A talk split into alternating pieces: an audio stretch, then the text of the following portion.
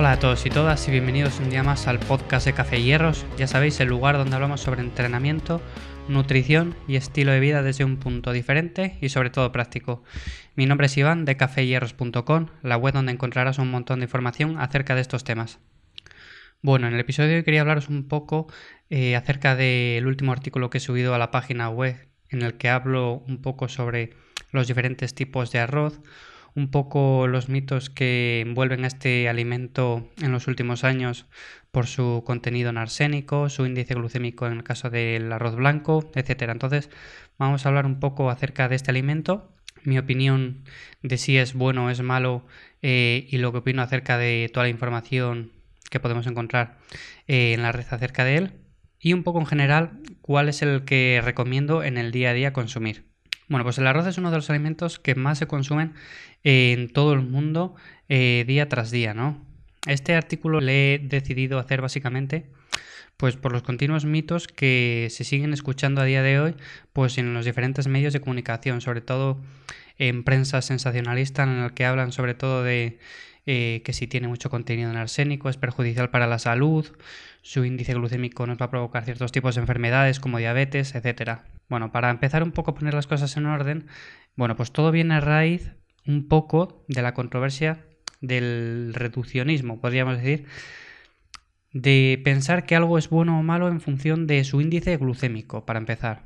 Esto es un tema ya bastante debatido, pero que se sigue escuchando todavía que ciertos alimentos como tienen eh, índice glucémico alto, bueno, pues no serían lo más recomendable consumirlos debido a que nos producen ciertos picos de insulina en el organismo de tal forma que acumularíamos más grasa. Esa es la teoría o eso es lo que nos dicen o nos hacen creer.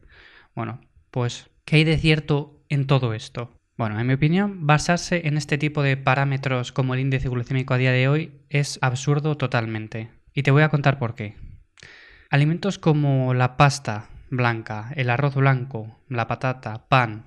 Bueno, podríamos estar así un buen rato, ¿no? Una lista bastante larga de alimentos que tienen un índice glucémico bastante elevado o alto, ¿qué nos dice las personas eh, que nos argumentan que no se puede consumir? Bueno, estos alimentos al consumirles, en teoría, nos producen un pico eh, de insulina en sangre que hace que acumulemos mucha más grasa que si tuvieran un índice glucémico bajo.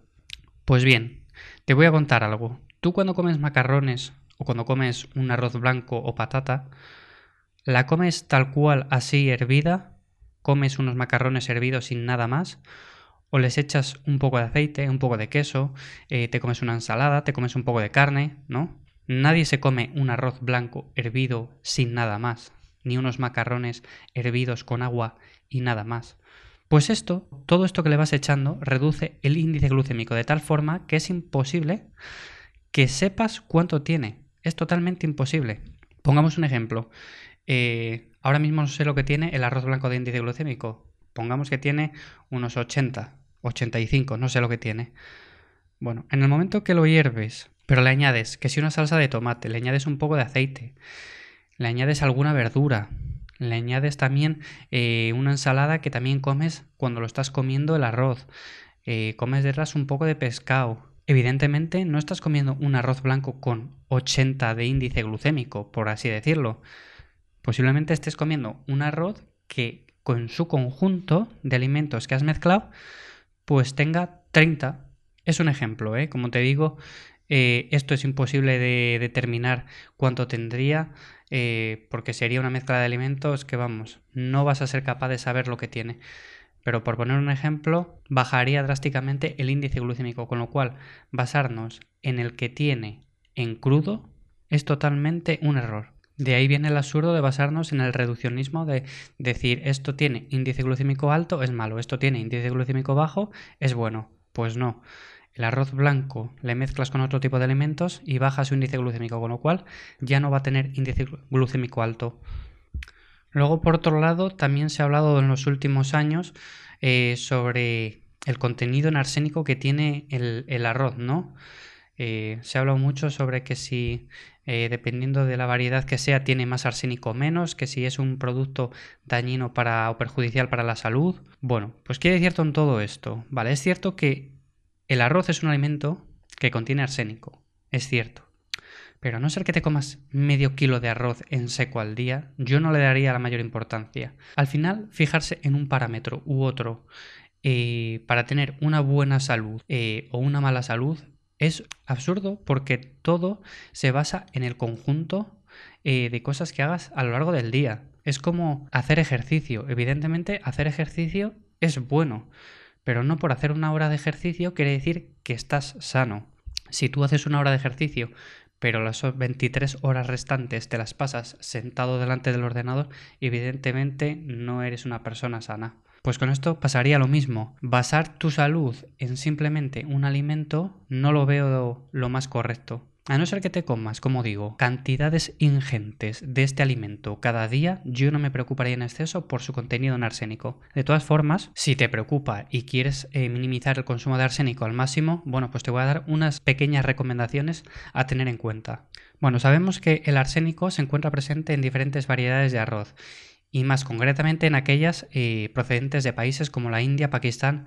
Entonces, mi primera recomendación es que si quieres minimizar el consumo de arsénico al máximo, bueno, pues que eh, evites utilizar este tipo de variedades, ¿no? Como arroz basmati, eh, arroz jazmín, etcétera. ¿Cuál te recomiendo? Bueno, pues arroz cultivado básicamente en España que tiene mucho menor contenido en arsénico. Si quieres rizar un poco más el rizo, bueno, pues previamente a ser cocinado, bueno, pues le puedes eh, remojar o lavar debajo del grifo. Eso elimina también bastante su contenido eh, en arsénico. Dejarlo la noche anterior en remojo también es una buena práctica. Lo que sí te digo es que tampoco te vuelvas loco. Si un día, porque te apetece, lo dejas en remojo, te da tiempo eh, y te acuerdas, bueno, pues déjalo, vale, está perfecto. Pero si al otro día andas más, más, justo de tiempo, se te ha olvidado dejarlo en remojo, no sé qué, bueno, pues cocínalo directamente y no pasa absolutamente nada, porque ya nos vamos a que eh, hay que dejarlo en remojo sí o sí, no, tampoco hace falta volverse locos en este tema. Otro tema importante es eh, las distintas variedades de arroz, ¿no? En cuanto a integral, vaporizado o blanco. Siempre se ha dicho que el integral es mucho más denso nutricionalmente, entonces es la mejor opción a consumir, ¿no? Bueno, pues eh, aquí te voy a contar un poco que no es del todo cierto eso de que es la mejor opción a consumir el integral. Ni el bueno es tan bueno ni el malo es tan malo. ¿Qué te quiero decir con eso? El arroz integral tiene más fibra, micronutrientes. Si vemos la tabla nutricional a simple vista, en la página web, en el artículo que os he subido, bueno, pues podéis ver las vitaminas que tiene, la fibra. Entonces, claro, a simple vista seguramente digas, nada, mucho mejor opción consumir este que consumir el blanco, por ejemplo. Pero claro, el arroz integral también tiene muchos antinutrientes, entonces no se basa todo en lo que tiene así en crudo, sino básicamente en lo que puedes absorber. Tú, aunque comas una determinada cantidad de cosas, tú absorbes otra totalmente diferente. Con lo cual, si lo comes en integral por su contenido en vitaminas y minerales, básicamente me dejaría de complicar la vida en ese aspecto. Si lo haces porque te gusta, sigue haciéndolo, pero no lo hagas porque es mejor que el otro, porque ya te digo yo que la mitad de los nutrientes que tiene no se absorben, entonces no vas a hacer absolutamente nada. También te digo que es un arroz eh, que se digiere de manera muy lenta, es muy pesado de digerir. Entonces, eh, para ciertas molestias gastrointestinales no es del todo eh, conveniente utilizar este arroz. Luego tenemos el arroz vaporizado, que es uno de mis favoritos, ya que es un poco el que está en el medio entre el integral y el blanco. Al someterse a ese proceso de vaporización, bueno, pues muchos nutrientes eh, de la cáscara en el integral pues quedan presentes todavía en el vaporizado, con lo cual eh, tiene más nutrientes que el blanco, se absorben los que tienen mucho mejor que el integral y encima es muy cómodo de realizar porque ni se pasa ni se pega, entonces para mí eso es un punto a tener en cuenta. Para mí esta es una buena opción. Y luego tenemos eh, el blanco también. Como decía antes, ni el integral es tan bueno ni el blanco es tan malo. Es verdad que es un arroz muy pobre nutricionalmente, pero no te fijes en su índice glucémico como tal para saber si es bueno o es malo. Para solventar el tema de los nutrientes no pasa absolutamente nada. Te haces una ensalada mixta que lo comes eh, junto con el arroz y lo tienes perfectamente solucionado. Con lo cual no pasa absolutamente nada por comer este tipo de arroz cada día. Por último, ¿cuál elegir de los tres? Bueno, pues ya te he hablado un poco acerca de estos tres tipos de arroces y lo que te recomiendo en el día a día básicamente es que te bases en aquel que más te guste. No te fijes simplemente en lo que oyes por la televisión de este tiene este índice glucémico, no le comas, este tiene este otro, si le comas, este tiene menos arsénico eh, que este. No, consume el que más te guste porque al final no va a suponer un cambio significativo consumir uno o consumir otro.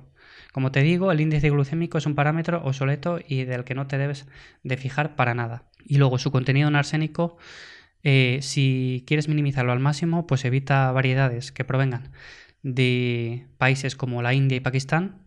Y si quieres minimizarlo más aún, bueno, pues tenlo en remojo, lávalo antes de cocinarlo y así eliminarás eh, casi por completo su contenido en arsénico. Bueno, pues hasta aquí el podcast de hoy. Tenéis el artículo subido a cafeyerros.com en el que podéis echarle un vistazo también si tenéis un rato. Y nada, nos vemos en próximos episodios. Un saludo y hasta la próxima.